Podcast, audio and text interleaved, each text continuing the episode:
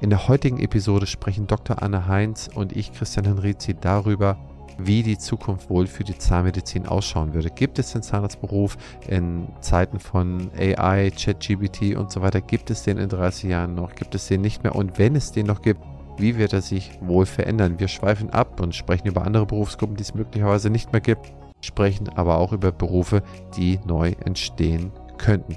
Das ist so ein bisschen Glaskugel lesen und wir haben uns dann mal so ein bisschen angeschaut, was wir da für eine Meinung zu haben oder wie wir das so entwickeln und machen auch nochmal so einen kleinen Rückblick, ob es eigentlich schön ist oder nicht schön ist. Und ich hoffe, es ist eine unterhaltsame Episode für euch geworden. Und nun ab rein ins Thema.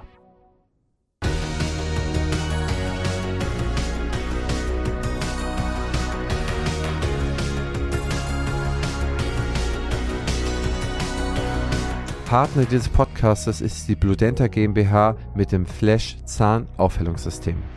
Anne, wann warst du das letzte Mal im Kino?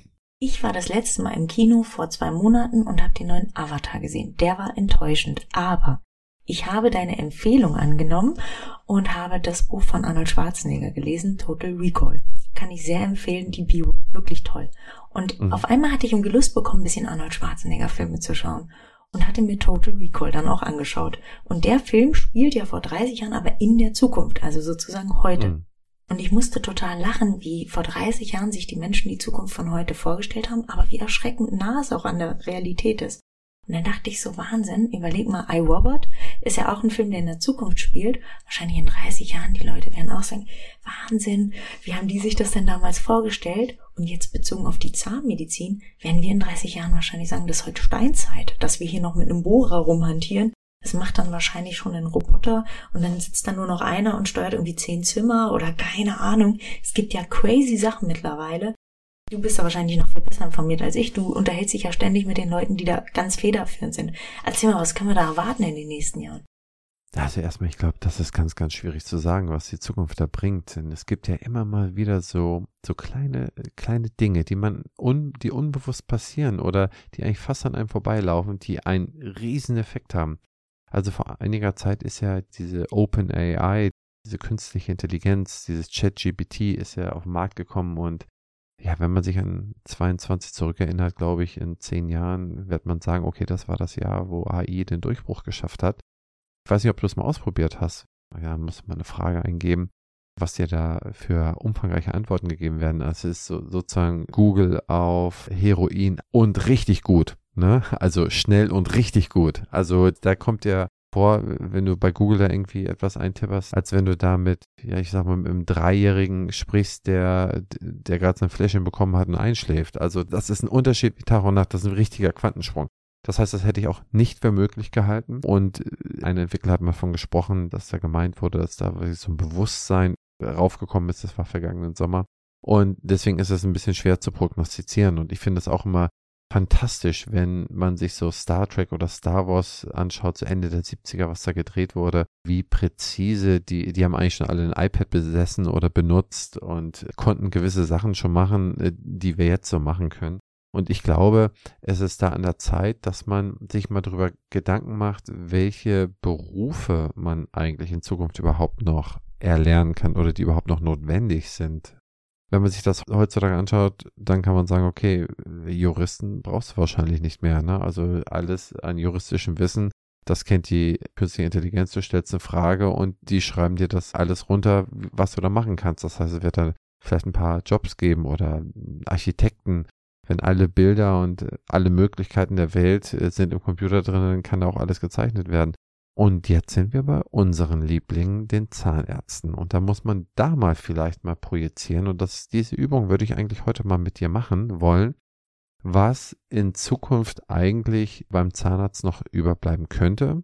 Wird der Beruf relevanter? Wird er irrelevanter? Bleibt er so, wie er ist? Ganz spontan. Welche von den drei Sachen würdest du sagen? Also der Zahnarzt am Stuhl wird irrelevanter, der Zahnarzt als Unternehmer wird relevanter Glaube ich, es ist nur mein Gedanke. Entweder man geht mit der Zeit oder man geht mit der Zeit, das glaube ich. Und es wird, glaube ich, in 30 Jahren Roboter geben, die die Assistenz machen. Und es wird dann andere Berufsgruppen geben. Was weiß ich, ein Drohnenpilot, der die Patienten abholt. Oder ein Drohnenflieger, der die Techniksachen äh, vielleicht irgendwie per Datentransfer dann abholt oder so. Oder das fliegt wahrscheinlich auch schon ohne einen Flieger, aber es wird einfach andere Berufsgruppen geben, den IT-Spezialisten. Dann hast du halt einfach statt drei Rezeptionisten drei IT-Spezialisten da sitzen, die sich darum kümmern, dass die ganze Zeit der Server läuft. Oder ganz allgemein glaube ich, dass unser Beruf sich dahingehend verändert, dass wir immer weniger am Stuhl sitzen werden und immer mehr uns mit Technik beschäftigen müssen. Und in der Kieferorthopädie, finde ich, sieht man das ganz krass, dass wir scannen, dann am Computer planen, dann am Computer weiter bearbeiten, dann wird es gedruckt, digital schon, ähm, 3D-Drucker. Dann wird es manchmal vielleicht sogar schon von der Helferin eingesetzt. Wir sehen den Patienten ja fast gar nicht mehr in der Kieferorthopädie, also nur mal zur Kontrolle, weil wir es müssen. Aber theoretisch, es gibt Programme in der Kieferorthopädie, die machen dir sogar die Planung. Das muss nicht mal mehr ein Arzt machen. Also ich glaube, der Arzt als solches, nicht nur der Zahnarzt, wird auf lange Sicht, so wie er jetzt arbeitet, überflüssig. Für bestimmte Sachen wird man ihn sicherlich brauchen, aber ein Arzt wird müde, ein Arzt wird krank und das wird ein Roboter einfach nicht. Und genauso glaube ich, müssen wir uns weiterentwickeln. Unser Studium muss sich weiterentwickeln, die ganze Studienordnung. Eigentlich, wenn wir uns so ein bisschen zukunftsorientierter aufstellen wollen, müssen wir sogar uns damit beschäftigen, weil wie gesagt, sonst gehen wir mit der Zeit, glaube ich. Glaubst du nicht mit der Wissensmehrung, die uns erfährt, und man spricht ungefähr, dass sich jetzt alle zwei Jahre das Wissen der Welt sich verdoppelt, glaubst du nicht, dass in der Medizin, wo wir noch so vieles nicht wissen, aber auch schon vieles wissen, wo zum Beispiel das Genom entschlüsselt wurde und selbst dann wissen wir noch nicht alles. Wir wussten, Bruchteile davon wissen wir noch nicht. Wir wissen nicht, wenn ein Elektron auf ein Atom trifft. Wir wissen, dass das von der Größenordnung sind das kilometerweise, wenn man das hochprojizieren würde auf einen Tennisball oder sind das Kilometer, wo eigentlich luftleerer Raum besteht bei uns, das heißt, wo wir gar nichts von wissen und was es noch eigentlich alles zu erforschen gibt. Glaubst du nicht, mit der Mehrung an Wissen, dass auch das Wissen über Erkrankung oder prophylaktische Erkrankung, also was irgendwann mal in Zukunft passieren kann, dass der Zahnarzt oder der Arzt allgemein nicht viel mehr in eine Rolle kommt, viel mehr Wissenschaftler zu sein, viel mehr zu erlernen, wie man Krankheiten frühzeitig erkennen und dann vermeiden kann.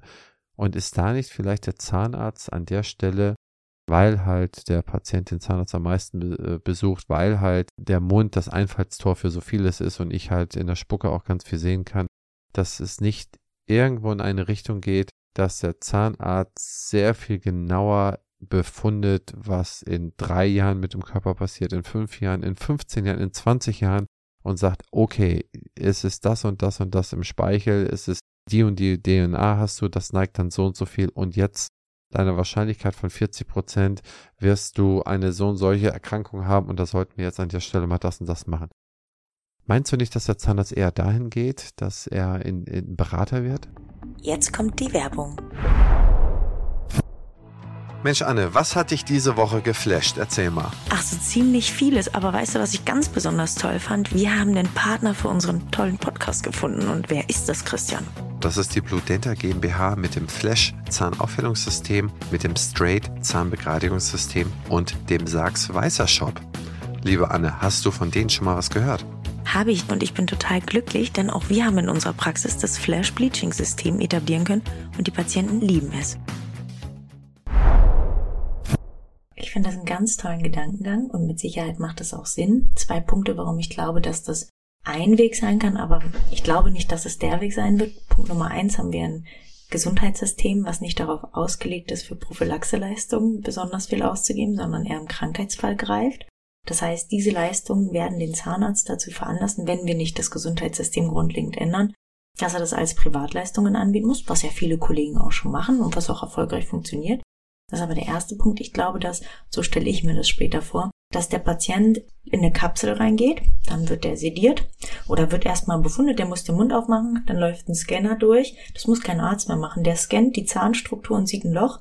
Dann sagt er, das und das ist zu machen. Dann drückst du auf den Bildschirm, ja, ich hätte gern meinetwegen Kunststoff, Keramik, okay. Dann sagt er, wollen Sie mit Sedierung? Dann klickst du an Lokalanästhesie, Lachgas, legst dich in die Kapsel, dann wirst du anästhesiert von einem Roboter. Der, du hast vorher schon deine Anamnese alles eingegeben, schläfst, wachst auf, der Zahn ist perfekt gefüllt, denn ein Roboter macht diese Fehler nicht, die wir vielleicht machen, wenn wir, was weiß ich, da ist kein Schleiffehler da mehr dran, das ist dann alles perfekt und der steht auf ist wach, wird noch einmal überprüft, Gesundheitscheck, kommen Sie in sechs Monaten wieder zu Ihrem professionellen Scan. Und so stelle ich mir die Zukunft vor. Das, was du beschreibst, ist das, was wahrscheinlich die nahe Zukunft ist, in 10 bis 15 Jahren. Und ich glaube, mein Szenario ist das, was so in 30 Jahren eintritt, dass halt wirklich Roboter das übernehmen und die Behandlung auch übernehmen. Wir haben, arbeiten heute schon mit Lasern. Es gibt Laser, die bohren können, also die Karies exkavieren können. Und ich glaube, dass da einfach die, die Reise hingeht, weil die menschliche Arbeitskraft ist limitiert. Die eines Roboters nicht. Der kann 24 Stunden durcharbeiten. Der, wie gesagt, wenn er kaputt geht, wird er repariert oder ausgetauscht. Das kannst du bei einem Menschen nicht. Und es ist einfach wissenschaftlich bewiesen, dass unser Hirn immer kleiner wird. Deshalb glaube ich, dass wir, wenn wir mehr Wissen aufnehmen wollen, was theoretisch machbar ist, müssten wir aber ansetzen bei erstens unserem Bildungssystem und da malt man gegen sehr, sehr große Mühlen. Da glaube ich, wird erstmal in den nächsten Jahren nicht so viel passieren. Und wir müssten an der Studienordnung schrauben und das versuchen ja ganz viele Kollegen schon ganz lange Zeit. Und auch da ist ja seit einigen Jahrzehnten nichts passiert. Wir lernen immer noch die Inhaltsstoffe von Kunststoffen auswendig und müssen die Primer-Bestandteile lernen, aber wir haben im Studium immer noch nichts über Personalführung gelernt oder mittlerweile IT. Also diese ganze Digitalisierung findet ja in den Studiengängen, in den ganz normalen, immer noch nicht statt.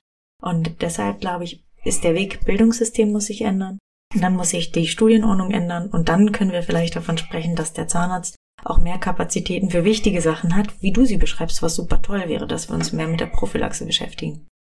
Ich meine, das sind ja so lange Zeiträume, in denen etwas verändert werden muss. Also ich glaube, man kommt da nicht mehr dran vorbei. Die Wissensmehrung ist so schnell, das Wissen ist da. Und der Patient braucht halt sehr, sehr lange Beratung. Und ich glaube, auch wenn es diese Kapsel gäbe, was bestimmt irgendwann mal so sein wird, also man muss ja nur lange genug in die Zukunft äh, schauen, dann irgendwann ist ja irgendwo mal was da. Ob dann alles ohne Beratung geht oder ohne Abwägung, ohne menschliche Abwägung dem gegenüber eine Kapsel oder das System, zumindest nach meiner aktuellen Vorstellungskraft, kann den Befund sehen, kann es medizinisch bewerten, aber kann möglicherweise viele andere Sachen nicht bewerten. Die finanzielle Situation vielleicht auch irgendwann, weil die, eingespeist ist. Aber ist es dann nicht viel wichtiger, dass man sich Zeit nimmt für die Beratung, für äh, die sozusagen die Lebensgesundheitsberatung und sollte man sich ja eh viel mehr Zeit nehmen. Wenn man sich überlegt, für was man sich alles Zeit nimmt und für was man sich keine Zeit nimmt, dann stände doch sehr, sehr weit vorne, sich für Gesundheit sehr viel Zeit zu nehmen. Ja. Ich habe heute eine Statistik gesehen, die war, wie gesagt, hätte ich nicht gedacht. Ich dachte, die Haupttodesfälle von Krankheiten, dachte ich, wer Krebs ist an zweiter Stelle, kardiovaskuläre Erkrankung mhm. an eins, dann Krebs und dann schon Neuroerkrankung. Das heißt, Alzheimer. Was, äh, ne, genau, genau, genau. Und das wächst am schnellsten. Ne, mit Abstand am schnellsten. Und warum wächst es am schnellsten? Weil wir uns immer ungesünder ernähren und immer ungesünder leben und uns wenig bewegen. Das ist also ein. Genau. Ne? Ach, hast du absolut recht. Äh, ich dachte immer, das größte Übel, man dachte immer, das größte Übel wären Alkohol, äh, Drogen, Zigaretten. Ne? Insbesondere Zigaretten sind sie auch. Sitzen ist das neue Rauchen, sagt man so. Ja, und äh, Zucker. Also seit den 70er Jahren haben wir halt ein wir haben, wir sind manipuliert, äh, kommunikationsmanipuliert, was Zucker eigentlich äh, ist und macht und wie es uns einfach vollkommen zerstört und wie viel es eigentlich im Körper kaputt macht. Und die Leute sind alle straffrei und wir wundern uns heute, Warum durfte man damals im Fernsehen dann äh, der Marlboro Man, das war alles dann männlich, war toll äh, zu rauchen und so weiter. Heutzutage dürfen die noch äh, straffrei irgendwo Werbung für machen. Was eigentlich, wir wissen ja, dass es heutzutage anders geht. Wir wissen ja, dass es andere Stoffe gibt, womit man einen ähnlichen Geschmack herstellen kann und es wird trotzdem nicht gemacht, weil es einfach günstiger ist, den normalen Zucker zu nehmen diese ganzen Kartelle, Big, Big Zucker, oh, Big Tech, ne? Also es gibt da ja mein, so viel. Schlägt mein Aluhutherz gleich höher, wenn wir das Thema ja. Ich bin ja weit entfernt von Aluhut und so weiter, muss ich ja ganz ehrlich. Ich bin ja, ja, aber es ist ein Riesenproblem. Voll. Das sind nämlich wirkt, das sind, das ist wirklich eine Verschwörung, um seine Gewinne irgendwie zu konservieren. Aber da auch ein witziger Punkt, oder nicht ein mhm. witziger Punkt, ein ganz bitterer Punkt. Wusstest du, dass Einsamkeit so schlimm ist wie am Tag 17 Zigaretten rauchen? Nee. Auch eine neue Sozialstudie. Und wenn man sich dann überlegt, man futtert Zucker ohne Ende, man raucht vielleicht nicht mehr, aber man sitzt dann im Zimmer, guckt den ganzen Tag äh, Instagram und Co., fühlt sich schlecht, weil andere so viel besser und so viel schöner und so viel reicher sind. und man wird dadurch immer einsamer und hat dann nochmal alle Neg Also wir kriegen jetzt eine Generation, die wirklich jeden negativen Effekt mitnimmt, den wir jetzt irgendwie aufgebaut haben.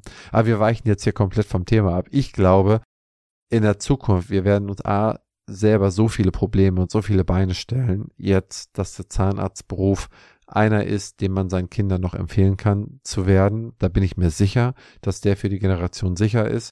Wo ich nicht sicher bin, sind, äh, wie gesagt, Architekten, Anwälte. Bin mir sicher, bei Handwerkern, das ist immer noch eine weit, lange, lange Zeit, wenn du siehst, vor einigen Tagen war die Demonstration von Boston Dynamics, die machen so Roboter, das sind die führenden Roboterhersteller. Das sieht noch okay aus, aber sieht mir immer noch ganz wild aus, wie die da irgendwie handwerkliche Griffe machen.